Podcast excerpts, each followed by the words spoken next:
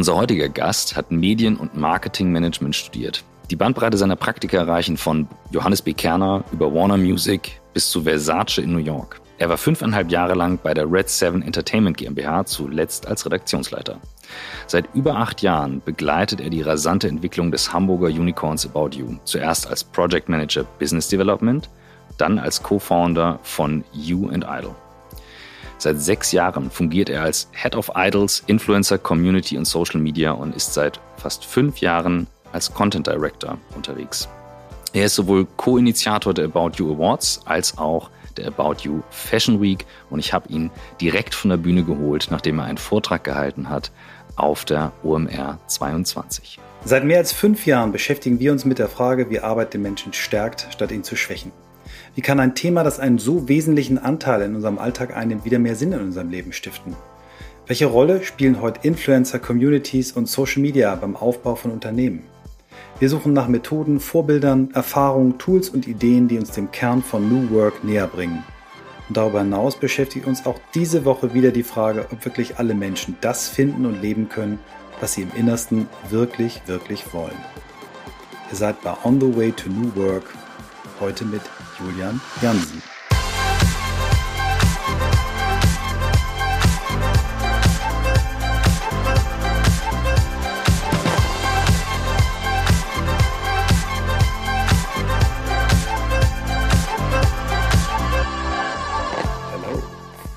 Moin, vielen Dank. Welcome. Danke sehr. Wir hatten den ruckeligsten Start in äh, gefühlt fünf Jahren. Ähm, es war als reiner Remote-Podcast geplant. Jetzt sitzen Jürgen und ich im House of New Work. Michael, du sitzt an der Ostsee. Und irgendwie Hybrid hat ist unser- immer die Herausforderung. Hybrid, also ne? das bestätigt, immer die Herausforderung. Ist wirklich Entweder oder. nicht cool. Ja. Ja, insofern, äh, jetzt wird's aber richtig gut und äh, danke für die Geduld auf allen Seiten. Michael, auch an dich. Ähm, ja, Sehr gerne. mit der Frage aller Fragen starten. Ja, ich frage erstmal die Frage, die mich wirklich beschäftigt. Erklär noch mal mit der Bühne, wie das genau war, bevor wir die Frage der Fragen haben. Von welcher Bühne hast du ihn runtergeholt? Und Ach mit so. wem stand er da? so. Wir haben, ähm, wir haben ja dieses OMR Behind the Scenes gedreht. Und ähm, Philipp erlaubt mir dann immer einfach rumzulaufen, hat großes Vertrauen. Und du standst hinter der Bühne, Michael, ähm, für in der Vodafone-Halle, glaube ich. Und du warst, äh, Julian wiederum saß mit Lena Gerke auf der Bühne. Der Raum war also bis zum letzten Anschlag voll. Also bis ich es mal geschafft habe, durch den Raum zu kommen und hinter die Bühne zu kommen, hat es recht lang gedauert. Und dann hast du mit Lena geteilt, wie ihr im Prinzip die gemeinsame Marke aufgebaut habt, ihre Markenstory und gezeigt, was ihr da gemacht habt. Und da habe ich gedacht, das ist so spannend, weil das einfach auch neue Modelle sind, wie das jetzt angegangen wird. Und wir haben ja von Tarek im Podcast schon viel erfahren über About You an sich, über die Gründerstory. Aber hier war jetzt so mein Gedanke, Mensch, da ist so viel mehr drin, was halt auch wirklich sehr hands-on sein kann, dass wir gleich, nachdem wir die Frage aller Fragen geklärt haben, auch zu dem Thema kommen. So Sehr war's. gerne, sehr gerne. Ja. Bevor ich die Frage aller Fragen stelle, will ich noch kurz zur Einordnung äh, definiere Raum. Ich wollte noch kurz das Wort Raum definieren für die Leute, die sich unter OMR und Online Marketing Rockstars Konferenz nichts vorstellen können. Das waren irgendwie zwischen 8 und 10.000 Leute in dem Raum, der ja eine der großen Mhm. Messehallen war. Ja. Genau. Ja, Julian, wie bist du der Mensch geworden, der du heute bist? Ähm, wie bin ich so geworden? Also ich glaube grundsätzlich ähm, einen ganz, ganz großen Teil ähm, haben meine Eltern dazu beizutragen, meine Familie. Ähm, bin sehr klassisch aufgewachsen. Mein Vater hat ein Architekturbüro in Lübeck und ähm, ähm, habe noch eine große Schwester. Und mein Vater, die haben mich nie in irgendeiner Form gezwungen, da sein Nachfolger zu werden oder in die Architektur zu gehen oder irgendwas und haben mich immer sehr bestärkt in allem dem, was ich machen wollte und auch was für Flusen ich im Kopf hatte. Ähm, das zum einen, ich glaube, das ist schon mal 80 Prozent die Werte, die ich dort mitgegeben bekommen habe. Ähm, dann der Freundeskreis, den ich um mich hatte, ganz, ganz wichtig, das ganze Umfeld, ähm, sehr, sehr eng zusammengewachsen, immer wieder Freunde, mit denen wir uns gegenseitig challengen, auch immer wieder Dinge pitchen, die auch ganz, aus ganz unterschiedlichen Bereichen kommen. Ähm, so dass das so aus dem familiären Freundeskreis sinne. Und dann glaube ich, gab so, so gab so ein, zwei Situationen, die mir gezeigt haben, dass irgendwie so ein bisschen ähm, das Glück mit den Mutigen ist. Ähm, und ich, wie du gerade schon ähm, sehr schön zusammengefasst hast, ich hab, ähm, war damals in Köln und habe innerhalb hab plötzlich eines Tages eine Anfrage bekommen, ob ich bei einer neuen Produktionsfirma irgendwie Junior-Redakteur, ob ich Lust hätte, da das erste Topmodel-Format, was die machen, irgendwie da mal mitzuarbeiten, weil die gerade händeringend suchen. Das war damals die Red Seven. Da haben vier Leute gearbeitet. Ähm, und ich habe innerhalb einer Woche entschieden, das mache ich und bin innerhalb eines Monats, habe so mein Leben in Köln zurückgelassen und bin nach München gezogen, ohne Wohnung und allem. Ähm, und habe gesagt, das, das will ich, so darauf habe ich Bock mhm. irgendwie. Damals war Fernsehen noch wesentlich cooler als heute. Mhm. Ähm, und bin rüber und das war das erste Format mit Lena ähm, so. Austria's Next Topmodel. Die erste Staffel quasi. Ähm, und somit habe ich Lena kennengelernt und somit hat Red Seven so seinen Lauf genommen. Habe da sehr viele Formate mit Lena gemacht, dann zu Germany's Next Topmodel, so die ganze Muschpoke abgeklappert, Red Seven ist gewachsen und gewachsen. Und ich glaube, das war so, so ein Momentum, ähm, was man nicht unterschätzen darf, wenn man zu einer Firma kommt, die die gerade frisch gegründet wird. Da waren Jobst und zwei andere noch. Mhm. Ähm, und du bekommst natürlich diese Projekte mit. Das ist überall ein bisschen wilder Westen. Ne? Du wirst ganz, ganz schnell ins kalte mhm. Wasser geworfen. Dir wird Verantwortung rübergeworfen. Ähm, ähm, dass man da unfassbar viel lernt und auch natürlich die Prozesse und die Strukturen, die so on the run aufgebaut mhm. werden, wieder verworfen werden, wieder neu gebaut werden. Das kriegt man so am eigenen Leib mit und das gibt einem natürlich ein unfassbares Commitment zu einer Firma ähm, und auch zu seiner Arbeit. Und ähm, das war so der erste Schritt, wo ich gemerkt habe, so dass das war alles richtig und ich will machen und bin dort ganz viel rumgekommen.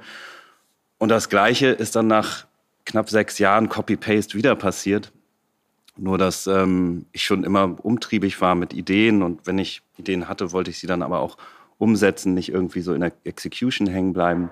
Habe mal eine App gemacht mit einem Freund von mir und mit dem gleichen Freund haben wir dann gesagt, hey, irgendwie bei Topmodel und so, plötzlich ist da so ein neues Portal, Facebook, mhm. und die, und die Topmodels ähm, haben, da, haben da eine gewisse Reichweite plötzlich. Wann war das?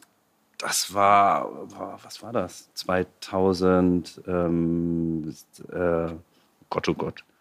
2015. Okay, krass. Ja, ja, okay, als Facebook auch noch richtig. Ja, genau. Also wo wirklich, wo es, wo es wirklich so die ersten Reichweiten gab die organische. Und da haben wir gesagt, hey, mit den Reichweiten wollen wir irgendwas machen, lass uns einen Online-Shop gründen. Ähm, und in dem Online-Shop kannst du die, ähm, die äh, quasi ähm, Kleiderschränke deiner, deiner VIPs shoppen, nachshoppen. Ähm, und ähm, das hieß dann You and Idol und damit sind wir dann zu einem habe ich beim TV habe ich dann wirklich auch von einem Monat auf den anderen gesagt, weil meine Lernkurve auch abgeflacht ist. Ähm, ich, ich, will jetzt, ich will jetzt ins E-Commerce, ich ja. will jetzt was anderes machen. Ähm, seid mir nicht böse, im Guten getrennt und auch wieder innerhalb eines Monats von München nach Hamburg zurückgezogen. Mhm. Ähm, und haben gesagt, komm, das, das machen wir jetzt irgendwie. Und ähm, äh, ähm, saßen dann eine Woche später bei einem Investor.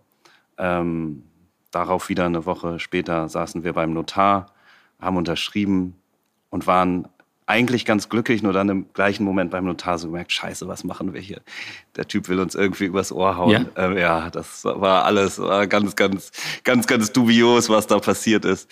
Ähm, und da dachte ich so, scheiße, dieses mit dem, mit dem Glück irgendwie, mit den Mutigen, vielleicht, vielleicht funktioniert das doch nicht so, wie, wie vorgestellt. Ähm, und am selben Abend, als wir in diesem Hotel äh, in, in so einer kleinen Vorstadt, wo der Notar war, wo wir saßen und uns so geärgert haben, hat meine Schwester angerufen und hat gesagt, du, ich saß den Abend, war ich bei einer Gala und saß am Tisch von Benjamin Otto und hab dem erzählt, dass, dass du mit einem Freund You and Idol machst, so einen Online-Shop für, mhm. für Stars und sowas. Ähm, und der will euch treffen. Der baut gerade was ähnliches auf und der will euch sehen. Und eine Woche später saß ich bei Benjamin und Tarek ähm, bei Project Collins. Mhm. Und äh, die haben gesagt, das, das wollen wir so, das brauchen wir. Ah, du kennst Lena Gerke, mit der machen wir einen Kleiderschrank und dann noch mit anderen Topmodels, ist ja super cool, okay. Und so ist You and Idol entstanden und dann dachte ich so, okay, irgendwie, irgendwie ist alles richtig und das, das hat mit ganz viel Glück zu tun mhm. in, in meinem Leben, aber auch irgendwie, wie sich Dinge, wie Dinge aufeinander aufbauen und wirklich, wie man dann auch Dinge wahrnimmt und dann auch nicht den, den Kopf in den Sand steckt sondern, sondern weitermacht und daran festhält. Und der Rest ist so ein bisschen dann ja Geschichte davon. Und ähm, ähm, ja, ich glaube, das sind, waren so Situationen, die mich, die mich sehr geprägt haben und immer auch dazu gebracht haben, ähm, äh, nicht nur die 5% Idee zu haben, sondern auch die 95% Execution dahinter zu knallen. Ähm, weil nichts ist schlimmer, irgendwie in irgendwelchen Gedanken Monate, Jahre lang zu schwelgen und nie zu einer Execution zu kommen. Und mhm. noch schlimmer, nach der Execution nicht den entsprechenden Reach oder den entsprechenden Hype drauf zu bekommen. So, das wollte ich, wollte ich nie. Ähm, da, das hatte ich einmal, habe ich mich wahnsinnig geärgert und das, das wollte ich dann auch, auch nie wieder haben. Deshalb, das hat sich so bis heute durch mein Leben gezogen. Mhm. Ich finde das auch wirklich das Bemerkenswerte, als ich mich mit dir beschäftigt habe und deinen dein Lebenslauf gelesen habe, war das erste, was ich gesehen habe, wow, du warst zweimal in extrem schnell wachsenden, sich sehr dynamisch verändernden Umfeldern ähm, und bist trotzdem sehr lange geblieben. Ne? Also das, also hast im Prinzip ja. stelle ich mir so ein bisschen vor ja. wie Hundejahre. Also acht Jahre About You stelle ich mir nicht vor wie acht Jahre Allianz oder Deutsche Bank, sondern das stelle ich mir deutlich intensiver vor und genau dasselbe vorher eben auch bei, bei so einer aufregenden Produktion wie, wie Germany's Topmodel. Also da wäre so meine erste Frage, ähm, du hast das häufig das Wort Execution benutzt, aber ist das irgendwas, was du auch von zu Hause mitbekommen hast, so, so Durchhalten, Stehvermögen, weil das äh, äh, beeindruckt mich zutiefst. Ich war in dem Alter nicht in der Lage, ähm, ich habe häufiger gewechselt. ähm, nee, gar nicht. Ich glaube, das hat was mit, mit, das hat was mit Werten zu tun. Ich, ähm, ich hatte auch da immer das Glück, beziehungsweise wollte mir hat Arbeiten immer wahnsinnig viel Spaß gemacht, macht es bis heute. So für mich ist Arbeiten jetzt bei About You oder das andere ist für mich ein Hobby. Das ähm, hört sich bescheuert an, aber sonst würde ich das gar nicht durchhalten. So ich arbeite unfassbar gerne und das kommt daher, weil ich ein unglaublich großes Commitment ähm, aktuell zu About You habe und das Commitment, glaube ich, das ist oftmals unterschätzt. Das zieht sich auch durch die ganze Creator-Influencer-Branche am Ende durch. Wenn du dieses Commitment aufbringst und mit einem Unternehmen verbunden bist und auch bei About You, als ich zu AY, also als ich zu Project Collins gekommen bin mit You und Idle, da gab es About You noch gar nicht. Ähm, und äh, somit habe ich About You so auf den auf den ersten Schritten, als wir noch im Christoph-Probst-Weg in Eppendorf irgendwie im, im, im da, da, war ich auch das erste Mal am Schreibtisch. Ja, das, ja. also, das muss man mal sich vorstellen. Das ist wirklich so, also wirklich so ein Mini-Büro gewesen. Ja, die zwei saßen da und dann wurden die großen Geschichten erzählt. Und genau, und um 20 Uhr wurde dann der Rum rausgeholt Aha. und wurden rumgedreht. Also es war wirklich, das, das war einfach, das war wirklich Startup-Feeling. Mhm. So, und das mh, schweißt halt extremst zusammen, natürlich auch was die Jungs angeht, was Tarek, Hannes und Betz angeht und uns das, ähm, da erzählen wir heute noch sehr, sehr gerne die Geschichten, so wie wir da das erste Mal saßen. Und dann haben die Jungs uns gesagt, ja, hatten wir unseren ersten Termin dann auch mit You und Idol und dann haben sie gesagt, ja, dann, dann, ähm, dann, dann, dann, einen Online-Shop wollt ihr machen, so dann dann malt mal auf, so dann sagt mhm. mal, wie ihr den haben wollt. Und Chris und ich, also mein bester Freund, ich saßen da und dachte, oh mein Gott, Online-Shop, wir haben sowas noch nie gemacht. Mhm. Und am Abend haben wir uns mit den Programmierern getroffen und dann ging es halt los. Das war schön. Und dieses Execution, ich glaube, das kommt so ein bisschen aus dem, ähm, aus dem Selbstantrieb, aus dem Ehrgeizgetriebenen, dass ich's, ähm, dass ich's, dass ich's, äh, dass ich es hasse, so Dinge zu tun, von denen aber die Leute nichts mitbekommen. Du steckst da so viel Arbeit rein und wir arbeiten ja nun mal in einem Umfeld, der sehr Marketing getrieben ist. Und du steckst da so viel Herzblut rein. Und am Ende des Tages wird es, ähm, das Schlimmste ist, wenn es nicht mehr zur Execution kommt. Ähm, das, ist, das ist eh drin. Ähm, aber noch viel schlimmer, das sieht man ja auch viel vor allem wenn wenn die ne, wenn wenn so wenn Filme plattformspezifisch nicht produziert sind, wenn du irgendwelche äh, Automotive äh, Filme auf YouTube siehst, die 2000 Likes oder so haben oder Klicks, da denke ich immer so, wow, ey, dafür habt ihr das produziert, mhm. so dass ihr also das das habe ich nie habe ich nie verstanden und wollte ich nicht verstehen und da eben den den Schritt mehr zu gehen und nicht nur die Execution, sondern das ganze Ding auch zu Ende zu denken und da ähm, und da eine, eine, eine Markenstrategie drauf zu knallen. So, das war das war immer meine Intention und ich, ähm, und ich liebe das, das Brandbuilding, was ich bei, bei About You mache. Und, ähm, und das geschieht nur durch Execution. So, da bringen Ideen nichts. So, so sind wir getrimmt. Das ist eine Sache, ähm, da würde ich gerne mal auch von euch beiden die Einschätzung haben. Also ähm, Tarek habe ich über meinen ersten Geschäftspartner Alexander Graf getroffen, Ja. schon vor ewigen Zeiten. Da hatte Tarek eine Firma, mit der hat er Facebook-Shops gemacht. Tarek hat immer sehr früh verstanden, wie ist der Mechanismus der verschiedenen Plattformen. Und was Michael und mich beide immer fasziniert hat, ist dabei auch wenig, hängt jetzt nicht an den Sachen. Er ist ja nicht eingebildet und sagt so, ich habe jetzt die Idee und den Masterplan, sondern der versteht, geht rein, was ist der Mechanismus, wie baut man es auf? Und du hast was sehr ähnliches gesagt. Die Sachen ändern sich. Du musst sehr kontextbezogen den Content produzieren.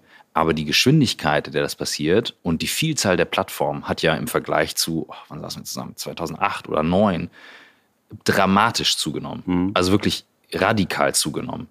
Und den Pace zu halten, da frage ich mich, wie das heute überhaupt noch geht und welche Rolle dann gerade dieses Thema spielt. Wir verbinden jetzt die starken Brands, was sicher ja auch dein Thema ist, also aus dem du ja klassisch kommst, so wirklich auch das Verständnis für eine starke Marke, systematisch aufbauen, was jetzt heute Influencer machen. Wir hatten auch mal den Thorsten König im Podcast, der, Ja. der das sehr stark macht. Ja. Also die starken Brands, die dann aber auch Partner vielleicht brauchen heute, die das mittlerweile verstehen. Weil was ihr da in den Anfangstagen gemacht habt, das ist ja wirklich Wild West. Ja, also da das konntest du Facebook ja noch komplett tweaken, optimieren, machen, tun. Das Voll. geht ja mittlerweile gar nicht mehr. Ja. Am, am Anfang, als wir ähm, zu You and Idol Zeiten oder auch als wir dann die ganzen Idols und Influencer auf AY gezogen haben, ähm, da haben die Influencer einen Post gemacht und haben uns mit einem Post, mit einem Link über äh, 100k Traffic rübergeknallt. Boah. So, das war, und das in 24 Stunden. Ne? Wir saßen nur immer vor, vor Google Analytics und haben gedacht, What, ey, wir haben es geknackt, so, wir haben es hinbekommen. So, das hat dann ein paar Wochen gedauert, bis das dann nicht mehr so möglich war. ähm, aber, ähm, aber wie du sagst, ja, das war wirklich, wirklich Wild West. Also diese Mischung aus tiefes Verständnis für, was passiert da gerade, das einzuordnen und darauf dann aufzubauen. Habt ihr das mittlerweile systematischer im Team oder ist es nach wie vor, dass du sagst, boah, hast eine gute Intuition, wo gucken wir hin, wie entsteht das? Mm, Eigentlich, wenn ich konzipiere oder so Dinge auch wie die AY Fashion Week oder die AY Awards oder AY Concerts, wenn man genauer hinschaut, das ist immer personengetrieben. Also es ist nie brandgetrieben und wenn es die Brand immer die Personas, die dahinter stehen. Bei den Awards sind es die Influencer. Bei der Fashion Week sind es die Influencer, die auf der, auf der Fashion Week laufen und die Influencer-Brands, die wir gegründet haben, die dort ausstellen. Ähm, bei den Concerts ist es klar, es ist Chrome, mit dem wir eine Collection haben und sein Concert macht. Also es sind immer sozusagen die, die, die, die Personal Brands, die im Fokus stehen und um die bauen wir ein Ökosystem. Und ähm, wenn du damit anfängst, das ist sehr dankbar, hast du halt schon, ähm, hast du schon ganz klar so eine, so eine Grundreichweite, so eine grundorganische Reichweite, halt die, die Follower und Hardcore-Fans, die du schon mal, die du schon mal mit reinziehen kannst und hast auch schon mal eine Strahlkraft für dein Brand, ne, die du mit reinziehst. Also ich würde nie mir irgendwas einfallen lassen ohne ein Personal Brand oder ohne einen Reichweiten starken Persona hinter, hinter einer Marke. Wäre für mich viel zu aufwendig und würde auch die Execution äh, extremst verlangsamen. Und wenn du das jetzt mal vergleichst aus deinen Anfangstagen beim Fernsehen, wenn du jetzt mal auf das Thema Arbeit schaust, was uns ja eben mal sehr umtreibt und du auch gesagt hast, ne, das, was früher Fernsehen war und jetzt heute, die Reise in der Zeit, die du da gemacht hast, was hat sich da gedreht und wo hängt vielleicht heute noch Leute fest dran und sagen, das bleibt aber so und du merkst schon so, mm, mm, da muss man sich von lösen. Also das, was auch klassisch reichweitenstarke Medien machen. Oh, das ist eine schwierige Frage. Ähm, weil also es wird ja schon seit zehn Jahren gepredigt, irgendwie, dass das Fernsehen ausstirbt. Ähm, was de facto älter wird natürlich. Ob es ausstirbt, stelle ich jetzt mal zur Debatte. Ähm, ich glaube, was nicht funktioniert und was TV-Leute immer wieder probieren, ist, ähm, ist ähm, Social ähm, und auch Social Stars oder Influencer mit TV zu connecten. Also, dass du YouTube-Stars ins TV rüberziehst und denkst, du kriegst dann die Reichweite von denen und kannst die auf TV rüberziehen. Wurde zigmal probiert, hat nie funktioniert. Warum nicht? Weil TV irgendwie oder Pro7 ne, die Zuschauerschaft Ü50 ist, ich glaube 52 oder irgendwas, extremst alt. Ähm, und ähm, die Leute sich dafür nicht interessieren, TV uncool ist. Achtung, Michael. Also nein, nein, nein, Michael. Also Nein, nein, ich bin 57, ist Michael ja ist der- fünf Jahre älter als 52, extrem Du bleibst ist dann doch ja immer 30. uralt, aber ich kann, ja, ich kann, I can handle. Nein. Du hast ja Aber ich völlig glaube, recht. Du hast genau- völlig recht. Ja. diese, diese Naivität, äh, die da mitschweckt und dass die TV-Leute dann denken, ah, ist doch easy, die haben eine Reichweite, komm, jetzt ziehen wir die ins TV-Programm und, ähm, und ziehen die bestenfalls bei GNTM und bei geben denen noch eigene Sendung. Funktioniert nicht. So, du musst plattformspezifisch produzieren und so ist es auch im TV, ne? Muss die Zielgruppe bedienen. Ist kein Hexenwerk. Gleich geht's weiter mit On the Way to New Work und wir haben einen Werbepartner diese Woche, der mir sehr am Herzen liegt. Es ist ein wirklich cooles Unternehmen und ein tolles Angebot. Es handelt sich um Open Up und ihr findet alle Informationen auf der Website openup.de.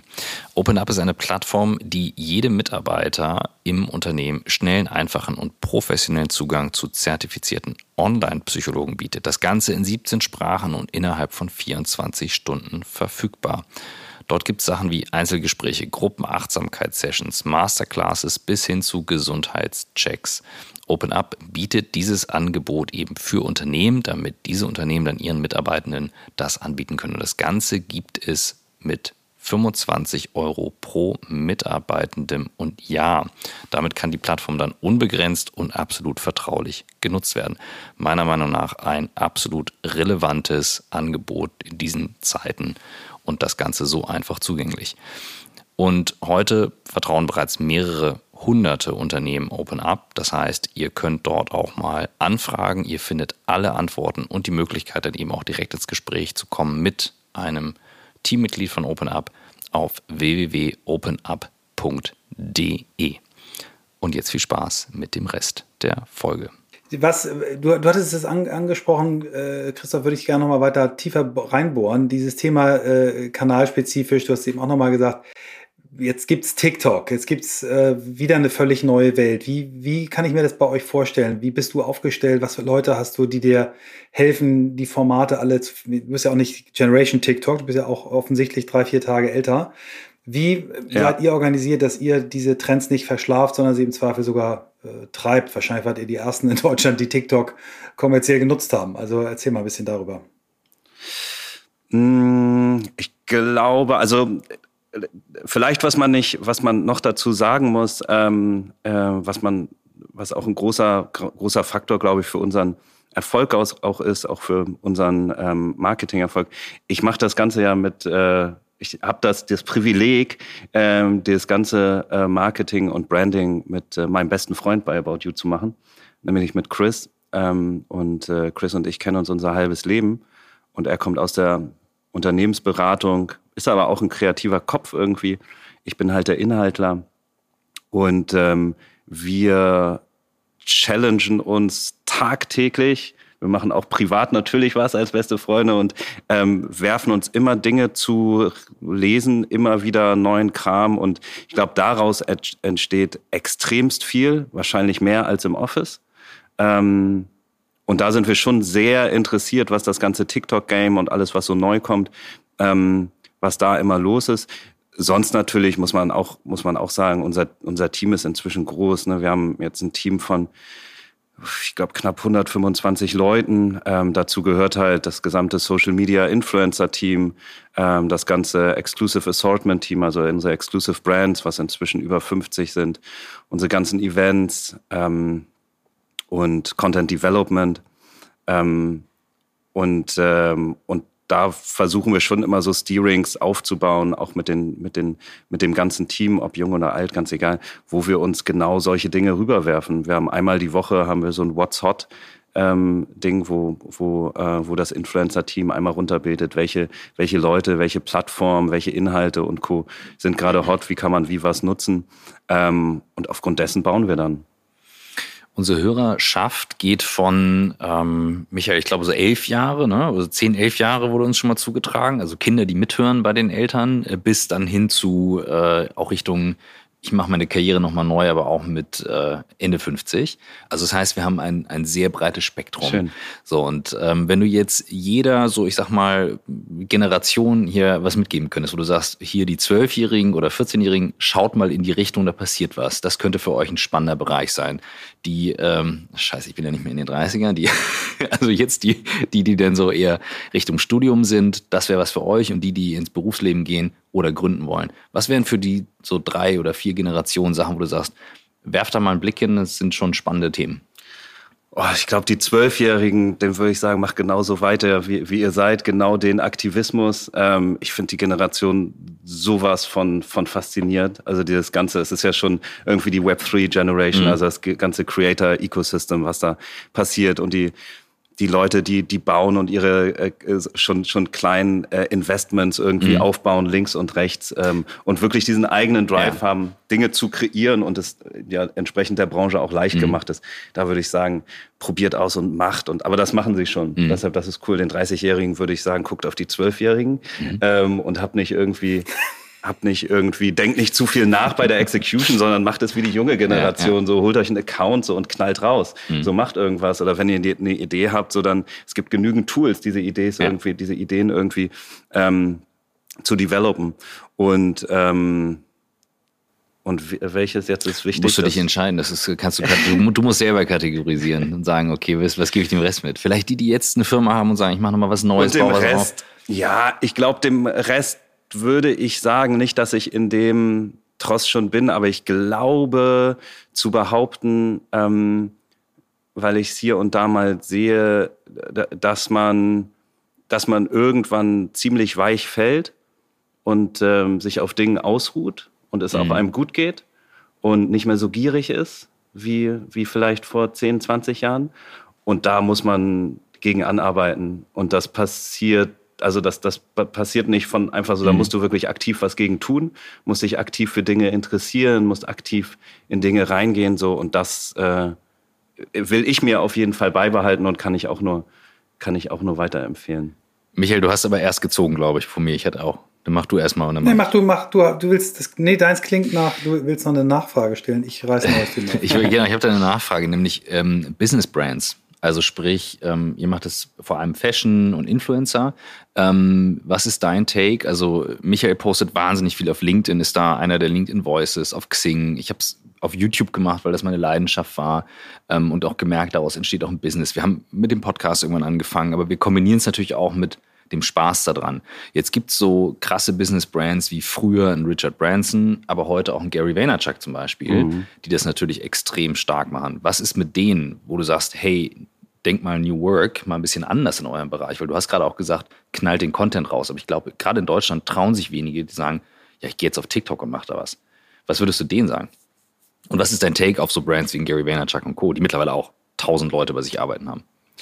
Also Take auf Gary Vaynerchuk, also man muss ihn, man muss ihn natürlich einordnen. Das ist mhm. alles sehr amerikanisch, das ist alles sehr ja, laut. Ne? Definitiv. Ähm, aber logisch, wie er es macht und wie er auch Content Creation denkt, mhm. ne, ähm, ist, glaube ich, etwas, was wir in Deutschland so noch nicht wirklich haben. Eben dieses ganz, dieses, Narrat dieses beiläufige Narrativ, mhm. ne, was bestimmt wesentlich stärker geplant ist als jedes andere mhm. Interview, aber extrem organisch rüberkommt. So, das, das finde ich, äh, mag ich gerne bei ihm. Das nimmt mich auch mit. Ähm, so seine Motivation Speeches, ja, mhm. kann man halt, was man, was man von will. Ähm, und sonst, ähm, dass man sich nicht traut auf, auf TikTok dann als Firma, das verstehe ich, weil die, die Jugend würde dann vielleicht schnell mal sagen, ah, ist das cringe mhm. oder ist das, mhm. ne, was, was machen die da? Ähm, weil man natürlich weil man natürlich schnell auf den Plattformen dann auch bewertet wird. Aber dann muss man sich auch fragen, ähm, warum will ich auf die Plattform? Mhm. So ist TikTok die Plattform, wo ich jetzt wirklich meine Leute erreiche? Mhm. So anscheinend nicht. So wenn wenn man sich diese Frage ja. schon stellt. Ne? Und dann muss man seine anderen Plattformen finden ähm, oder halt vielleicht mal über das Format nachdenken. Vielleicht ist es dann nicht irgendwie ähm, das entsprechende Tanzvideo mhm. im Office, sondern sondern vielleicht auch so, wie sich TikTok ja gerade entwickelt extrem educational, ne? Mhm. ob man irgendwie ein educational Content. Also ich glaube, da muss man dann, das, da muss man spezifisch dann so in seine eigenen Assets reinschauen und gucken, so was will ich damit erreichen eigentlich und wen will ich damit auch erreichen ähm, und, und, und was ist da der, der Output am Ende. Mhm. Genau, du hast vorhin erzählt, ähm, dass du das große Privileg hast, mit äh, deinem besten Freund zusammen dir quasi ja den Job zu teilen. Wir haben mit Tarek damals äh, sehr viel über das Thema geteilte Führung gesprochen. Er ist ein großer Fan davon, Führungsjobs ja. zu teilen.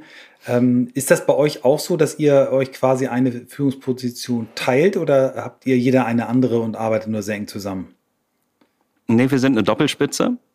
Ähm, also wir sind beide, dieses Director Content, das stammt halt von vor sechs Jahren. Inzwischen ist es ein bisschen mehr als Content. Wir sagen auch, immer, Tarek sagt auch immer, nennt euch doch mal um und alles. Wir, wir wissen, wissen nicht, wie wir es. Vielleicht mhm. habt ihr eine Idee.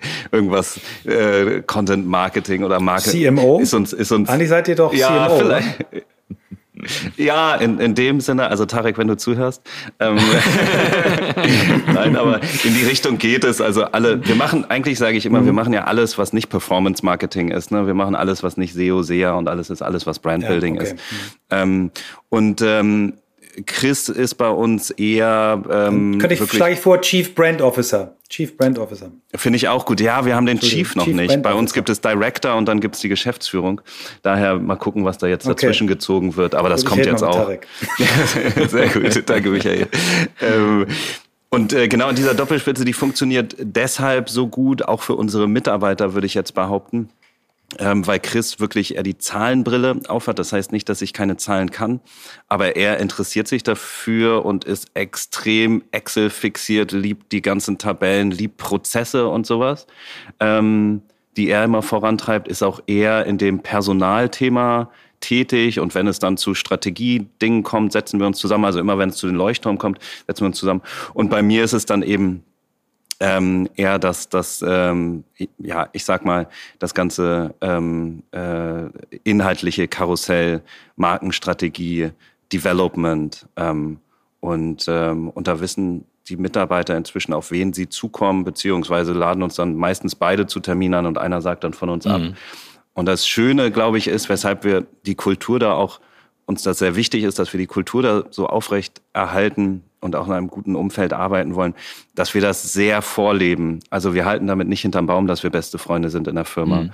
Ähm, und das zeigen wir auch unseren Mitarbeitern und bilden dort auch mehr und mehr Doppelspitzen, mhm. weil wir auch sehen, dass diese Verantwortung und dieses kalte Wasser, in die wir teilweise unsere Mitarbeiter reinwerfen, ist einfach schöner, das zu, das zu teilen und macht einfach mehr Spaß. Und wenn wir mal ganz ehrlich sind, so plump es sich anhört, irgendwie man ist am besten in dem, was einem Spaß macht. Mhm. So, und wenn die Arbeit, wenn man da schon mit dem Bauchweh hinkommt, mein mhm. Gott, ey, dann, dann sage ich auch, dann läuft was ganz mhm. extrem schief. Und so offen reden wir auch mit den Mitarbeitern und deshalb ist es, glaube ich, ganz wichtig, dass wir da diese, diese Doppelspitze haben und die auch so, mhm. ähm, so ausüben in der Firma. Das ist auch der, der absolute Kern von New Work, den du da ansprichst, nämlich eine Arbeit so zu organisieren, dass du gestärkt rausgehst, anstatt ja. eben mit Bauchschmerzen. Ja. Und wenn das erreicht wird, dann ist Doppelspitze natürlich auch ein Weg zu gehen.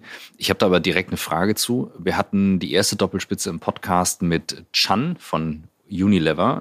Das ist Folge, boah, das muss in den zweistelligen Bereichen gewesen sein, die sich das auch zeitlich teilweise aufgeteilt haben. Mhm. Doppelspitzen sind ja noch relativ neu und noch nicht so weit verbreitet, aber ihr macht es schon eben sehr, sehr viel. Und hast doch gerade gesagt, bei euch ist es eigentlich organisch gewachsen. Jetzt klappt es bei euch sehr gut. Gibt es denn Beispiele, wo ihr gemerkt habt, da funktioniert die Doppelspitze nicht gut oder bestimmte Regeln haben wir, bestimmte äh, Trainings haben wir für die Leute? Weil wir ja, auch manchmal merken, wenn wir zwei Leute draufsetzen, wir haben das auch bei uns, ja. in, der, in, der, in der Geschäftsleitung sind wir sechs insgesamt. Ähm, zwei davon teilen sich jetzt aktuell, weil eine Mutterschutz ist, teilen sich zwei davon die Kundengeschäftsleitung. Und das braucht ja eine Weile, bis man eben weiß, wen spreche ich an und so weiter. Also welche ja. Guidance gibt ihr mit, um vielleicht Pitfalls zu vermeiden? Ähm, also wenn wir, wenn wir da die Guidance vorgeben und die Doppelspitze bilden, dann ist eigentlich immer einer der Prozessor und der andere der, der Kreative. Also mhm. einer, der wirklich der, der operativ quasi dran ist und der andere, der im Hintergrund organisiert.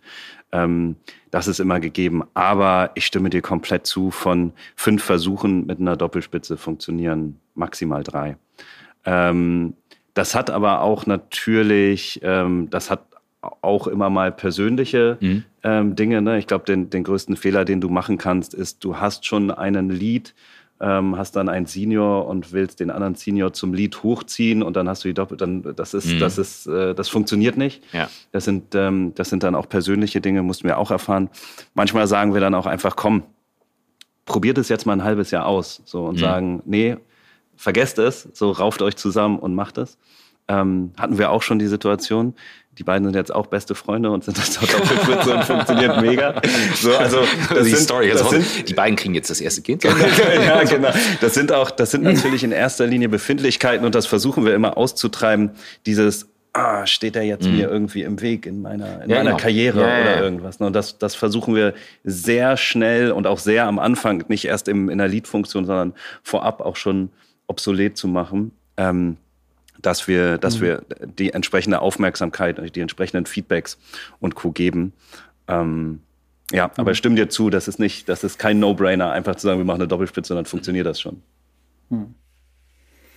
Ähm, Christoph hat es erzählt von Chan, das äh, bei Unilever die, die, das ist die Abkürzung der beiden Namen, Christiane Hases, Angela Nelissen. Und das Lustige, was immer passiert, wenn jemand neu in den Bereich kommt, dann fragt er oft mal, wer ist denn der Chinese ohne, ohne Nachnamen? Ähm, ja, das, ist, das sind deine beiden Chefs oder deine beiden Chefinnen. Das, die sind also auf äh, Vice President Level, leiten äh, in Deutschland, Österreich, Schweiz das Eiscreme-Geschäft und die sind so drauf, dass sie auch zu ihrem Chef gesagt haben, nee, also wir machen keine einzelnen Karrieregespräche, das führen wir zusammen. Wir wollen auch nicht unterschiedliche Gehälter, sondern wir, wir machen das zusammen, wir organisieren uns. Die haben also beide 60 Prozent Stellen. Ist das bei euch auch so, dass Doppelspitzen äh, automatisch gleich verdienen oder ist das, ist das individueller? Nee, 100 Prozent. Ist auch ganz wichtig. Es gibt da bestimmt auch immer Ausnahmen ähm, auf welchem Level das ist. Aber ähm, bei Chris und mir ist es so, alles, was wir machen, alles, was wir haben, alles, was wir ähm, äh, mit About You umsetzen oder verhandeln, ist immer geteilt durch zwei. Mhm. Und ähm, so musst du es auch, so musst du es jedenfalls bei uns auch bei den bei den Doppelspitzen mhm. kommunizieren. Es kann nicht sein, dass die eine oder der eine ähm, 60k und der andere 70k irgendwie mehr verdient. Das, das alleine, das alleine, das, ähm, äh, das, das, äh, das rührt schon auf jeden Fall ähm, von so einer Disharmonie. Deshalb, das muss sein. Und ich glaube, es ist dann auch für die Wertschätzung wichtig. Ne? Und wir gehen da sehr offen bei uns in der Firma um. Wir haben Gehaltsbänder inzwischen, muss es auch geben. Und mit diesen Gehaltsbändern ähm, kann, man, kann man das dann auch sehr, sehr einfach gegeneinander legen. Ne?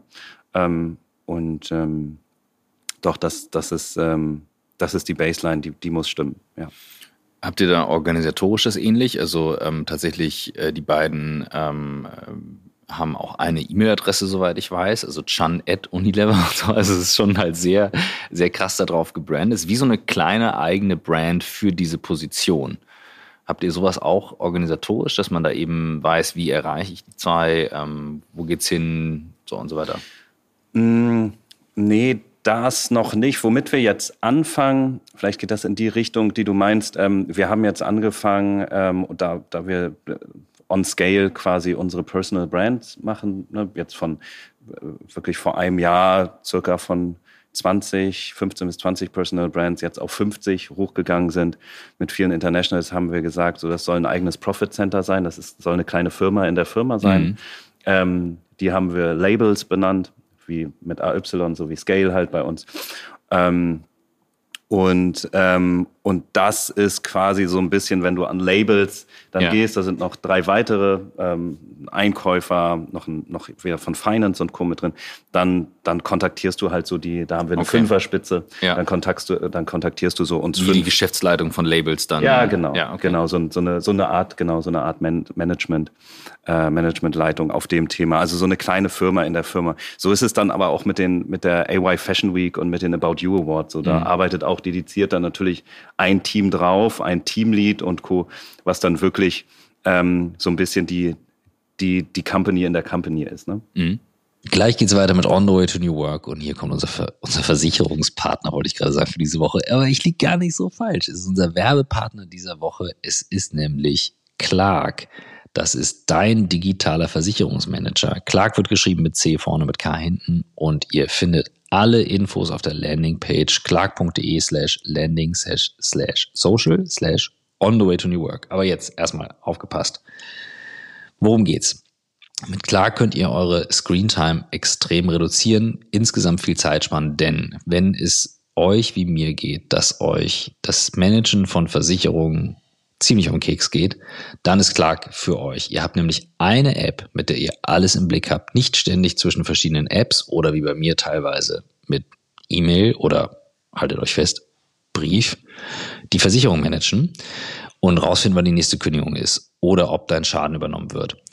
Clark ist dein zentraler Ansprechpartner für Schadensmeldungen, völlig egal, welche deiner Versicherung betroffen ist. Das heißt, ihr verpasst nie wieder eine Kündigungsfrist durch die Push-Notifications, die ihr bekommt. Jetzt kommt aber das Beste. Mit dem Code WORK, großgeschrieben W-O-R-K, bekommen alle Podcast-HörerInnen einen Gutschein von bis zu 30 Euro. Einfach die Clark-App runterladen oder direkt auf die Website gehen. clark.de für Deutschland oder goclark.at für Österreich und dann die bestehende Versicherung hochladen. Pro Versicherung sichert ihr euch nochmal einen 15 Euro Gutschein für Brands wie The Zone, Zalando, App Store und so weiter. Also, geht einfach auf den Link clark.de slash landing slash social slash on the way to new work und spart viel, viel, viel, viel Zeit und Nerven.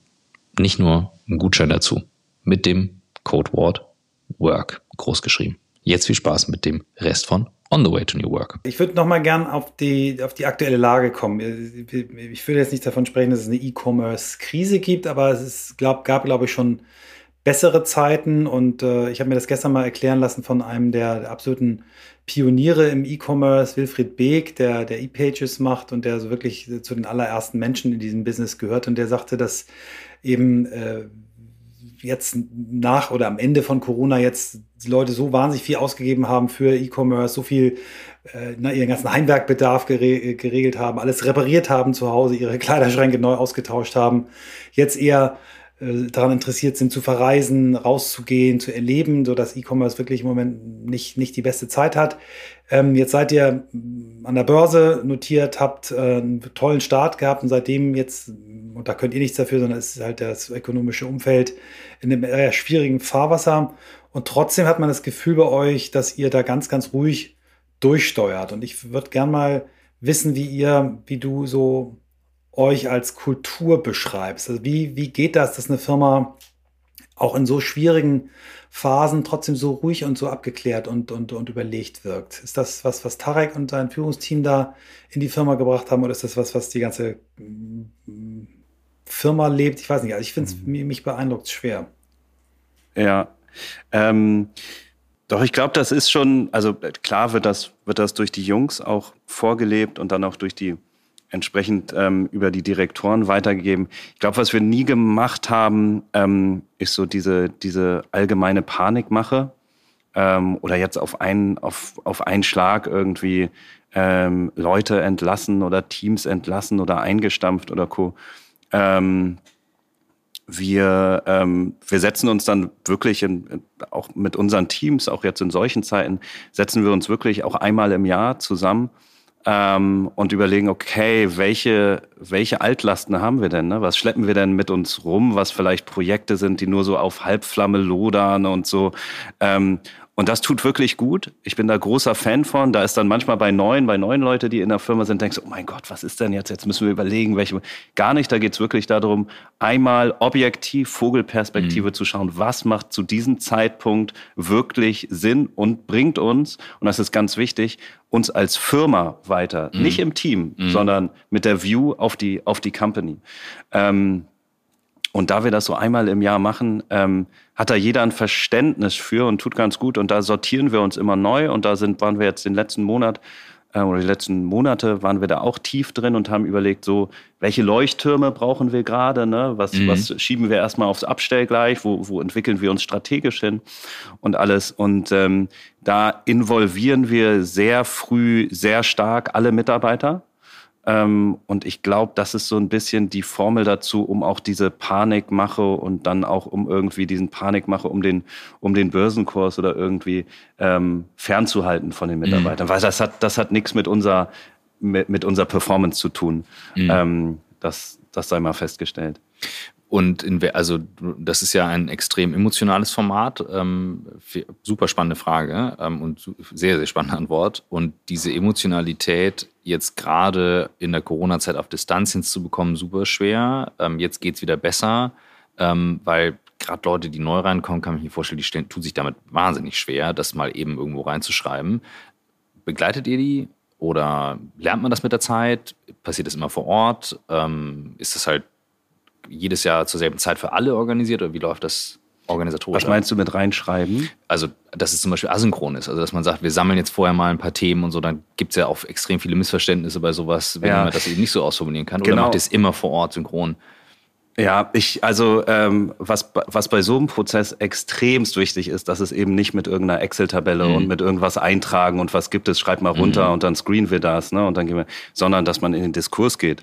So und dass du in die Kommunikation auch mit dem ganzen Team mal gehst und das auch erklärst. Wir haben unsere Stand-ups auch mit unserem Team einmal im Monat, wo du auch immer die Lage nochmal näher bringst. So haben wir ein Stand-up auch nochmal im Monat company-wide, wo wir das Ganze sehr offen, ähm, ähm, sehr offen besprechen.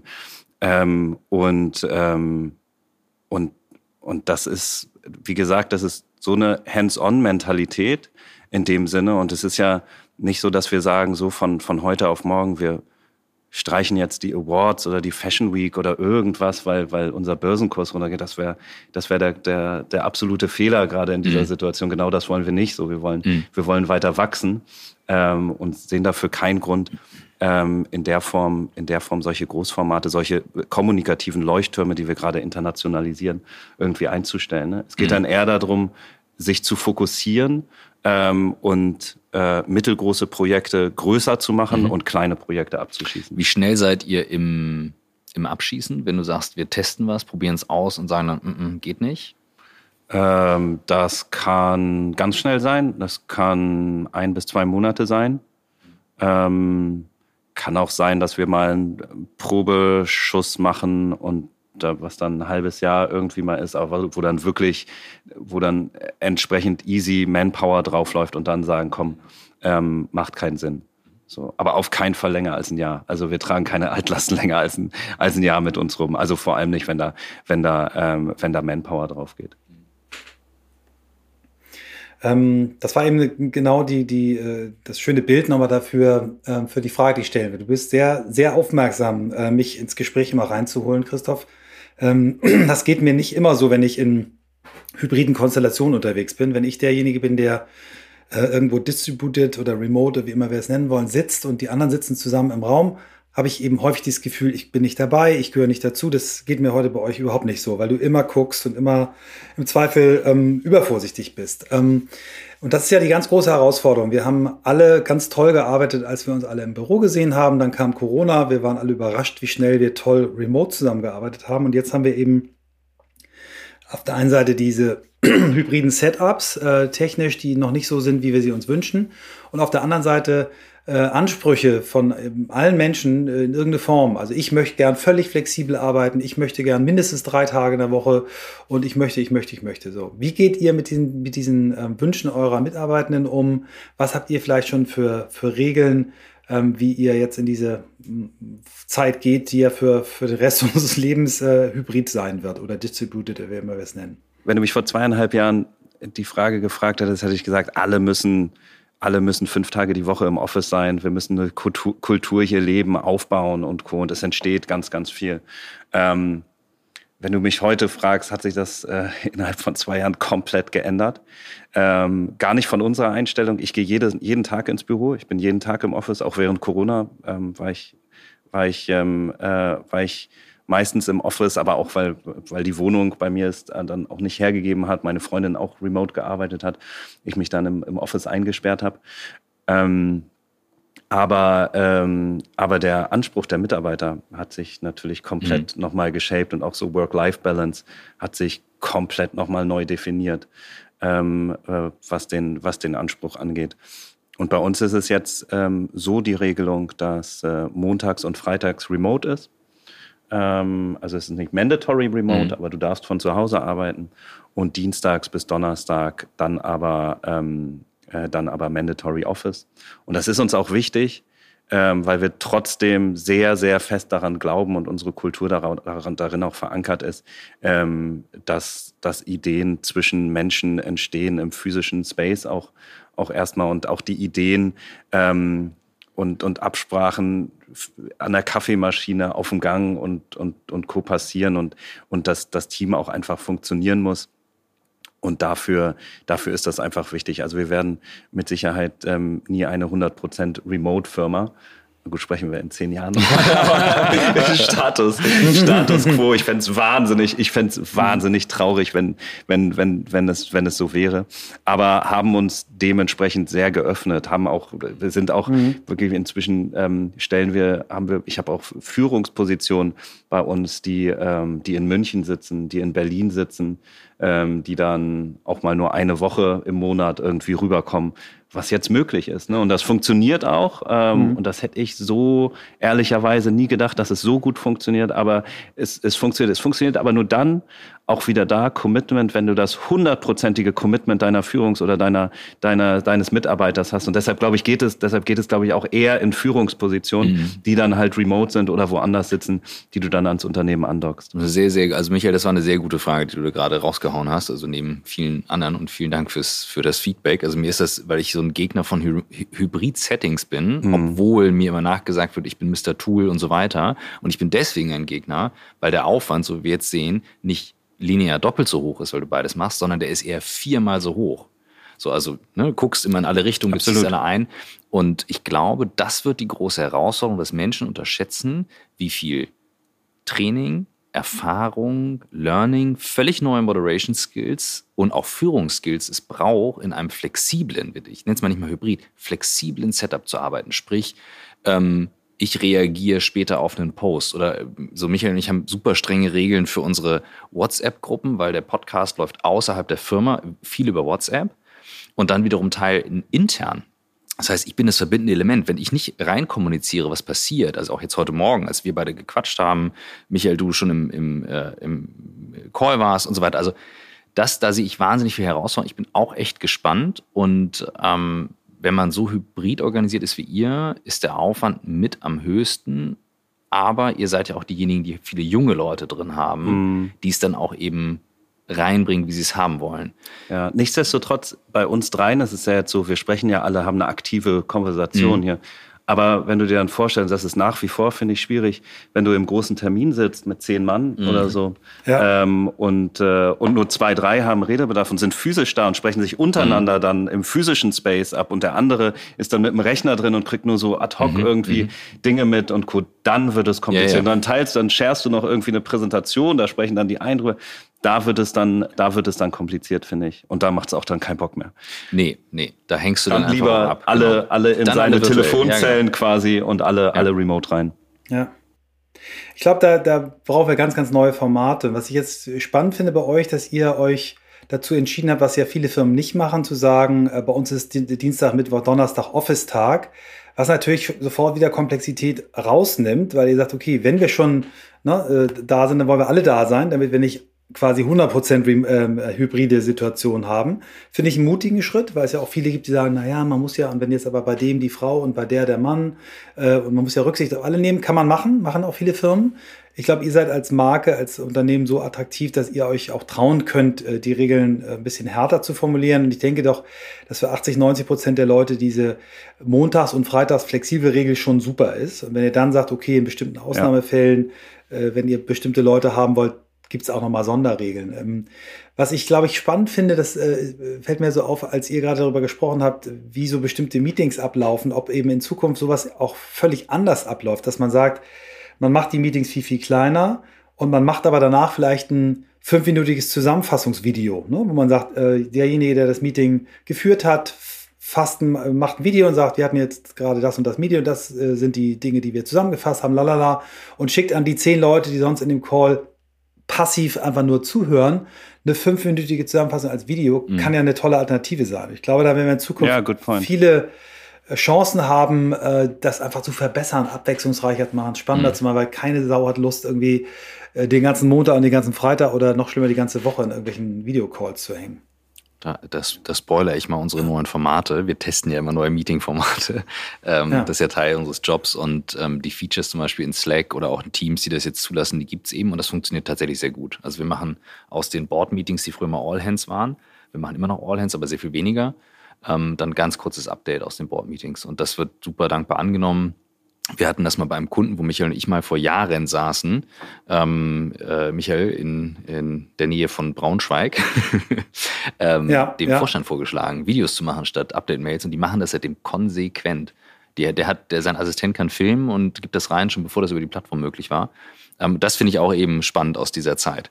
Da ja, du hast eine viel größere Aufmerksamkeit, ne? Mhm. wenn du wenn du es schaust, als wenn du ja. irgendwie dir dann die, die PowerPoint durchknallst. Oder? Und du musst es nur du musst, und auch hier wieder, ja. ne? Selbe Herausforderung wie bei den Influencern auf den Kanälen. Du musst es kanalspezifisch machen. Ja. Gucken deine Leute Slack und Co. auf dem Handy, gucken sie es am Rechner. Macht schon den Unterschied zwischen Hochkant und Querformat. Ähm, wie viel Aufmerksamkeit ist da und so weiter. Also du musst im Business-Kontext, wenn du das machen willst, eben auch den Kontext des einzelnen Kanals bedienen. Mhm. Aber da tauchen wir jetzt in meine Passion-Themen ab. Das brauchen wir nicht, sondern wir steuern jetzt nämlich auf die Stunde zu, was wir noch brauchen, bevor es hier, äh, bevor wir hier äh, dann zum Ende kommen, ist die Frage nach Inspiration. Du bist in einem Bereich unterwegs, wo du davon lebst, Inspiration zu bekommen, Sachen zu sammeln. Mein Take wäre, du guckst wahrscheinlich nicht den ganzen Tag auf TikTok und was dauernd in Asien passiert, sondern du hast vielleicht auch noch äh, andere Quellenkanäle oder lässt einfach mal fünf gerade sein. Ich weiß es nicht, aber es würde mich sehr interessieren, wo du deine Inspiration hernimmst und neue Ideen? Ähm, ich bin natürlich so in meiner, in meiner Bubble gefangen. Ich bin kein Mensch, der großartig Bücher liest. Ich glaube, ich lese so ein halbes. Ich lese nur ausschließlich im Urlaub, mache relativ wenig ähm, Urlaub zum Leid meiner Freundin und schafft dementsprechend nur so ein halbes Buch. Das sind mhm. dann aber auch immer irgendwelche Biografien oder sowas, weil ich denke auch immer, alles, was ich so konsumiere, das muss irgendwas mit mir machen, das muss mich irgendwie voranbringen, da brauche ich keine Unterhaltung. Mhm.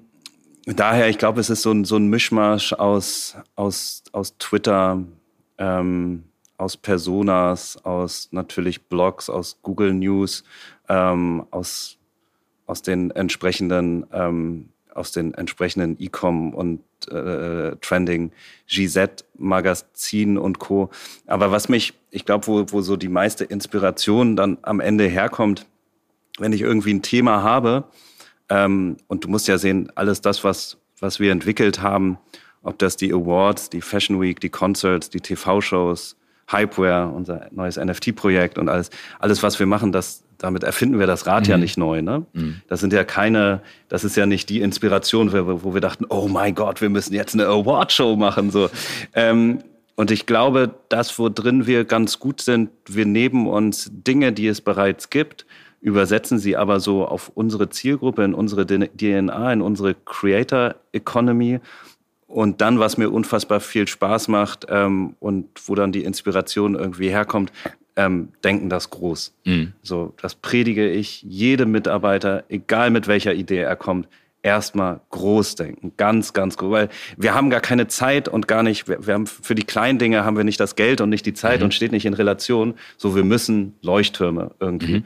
produzieren und das äh, irgendwie dann in meiner Things-App irgendwie rudimentär runter zu skribbeln, irgendwie, das inspiriert mich und dann kommt das eine zum anderen und ich habe dann meine, weiß nicht, zehn Folder mit zehn Projekten, wo ich dann immer wieder ein bisschen dazu was mhm. runterballer und ähm, runterschreibe und weiterentwickle doch immer größer wird und jetzt natürlich durch die Internationalisierung wird alles, das ist dann wieder so eine, mhm. eine, Inspiration von außen, aber eine strategische von der Company, die dann wieder ganz neue Dinge eröffnet.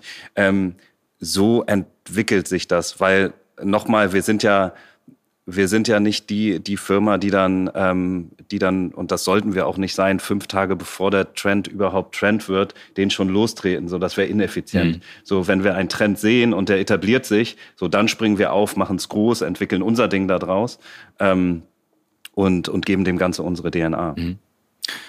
Und wir stellen ja aus, eingangs immer die Frage, wie bist du der Mensch geworden, der du bist? Und Michael, du darfst äh, heute als unser Remote-Gast die Abschlussfrage aller Abschlussfragen stellen.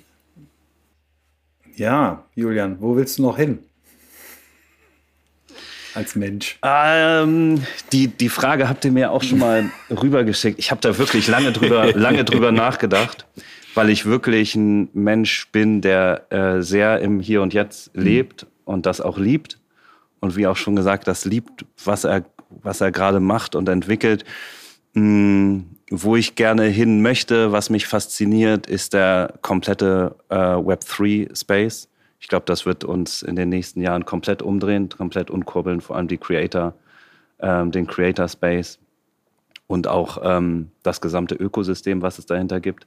Hab mega Bock, so das ganze About You-Ökosystem, die Awards, die Fashion Week, die Concerts, Hypeware, ne, alle, alle unsere Aktivitäten, die Personal Brands, diese ganzen, ähm, diese ganzen Leuchttürme miteinander zu connecten und miteinander im Web 3 zu connecten. Stichwort ähm, Tokenomics, ähm, ne, dass man wirklich, dass man wirklich sagt, hey, wenn ich bei Hypeware ein Digital Fashion Piece von Leger kaufe, ähm, dann ist das auch meine Entrance zu der Leger Christmas Party. Und dann ist es auch mein ähm, Token für die First Row auf der Mailand About You Fashion Week für die Leger Show. Also, dass wir wirklich Communities bilden, weg von den Followern, rein zu der, zum Create, äh, hin zum Creator Space. Das finde ich unfassbar spannend. Ähm, befasse mich damit jetzt seit anderthalb Jahren. Ähm, und ähm, das etablieren wir mehr und mehr bei About You, denken da Dinge neu und da habe ich richtig Bock, auch mit About You das Ding weiterzuentwickeln und dann mal schauen, was noch so die Zukunft bringt. Das nehmen wir als Abschluss. Und Mega Antwort. Vielen Dank und danke. Und eine tolle Überleitung zur Folge 2 irgendwann mal. Sehr cool. Ja, ja sehr danke. Cool. Vielen, vielen Dank. Danke euch. Ja, ähm, das war für mich eine ganz besondere Folge, weil ich, äh, der Vorschlag kam ja von dir und ich war, ich habe am Anfang äh, zu wenig Punkte so gefunden. Also ich fand ihn sofort faszinierend ne, von dem, was ich im Netz gefunden habe und ähm, habe aber nicht den, den Griffpunkt sofort gefunden, was ist so das, was ich äh, mit New Work mit ihm mhm. assoziiere, bis ich dann heute Nacht irgendwann dachte, natürlich, äh, wahrscheinlich hat er genauso das Thema geteilte Führung und er kommt von About You, also wird schon, wird mhm. schon passieren. Mhm. Und es war eine ganz, ganz tolle, positive Überraschung für mich, die Folge. Also erstmal ist er ein wahnsinnig angenehmer Mensch, der äh, sehr viel Erfolg hat, sehr viel nachhaltigen Erfolg produziert und trotzdem sehr humble äh, geblieben ist. Ein sehr angenehmer Mensch, den ich super gerne im richtigen Leben kennenlernen möchte. Vielen Dank äh, für den tollen Tipp. Ja, cool da schließe ich mich dran an. Also für mich war die Kombination aus eben außer den Insights ähm, wirklich, wie wird es organisiert, wie ist es gewachsen und wir haben ja nun die About You Story auch seit Project Collins miterlebt und das mal so von innen zu sehen, dann aber gepaart mit der persönlichen Perspektive auf so diesen ganzen Markt im Bereich Influencer, wo sich das hin entwickelt oder sehe ich total als New Work Space, weil das wird so der nächste, ja, der nächste Arbeitsplatz quasi und ähm, ja, ich habe da viel gelernt heute.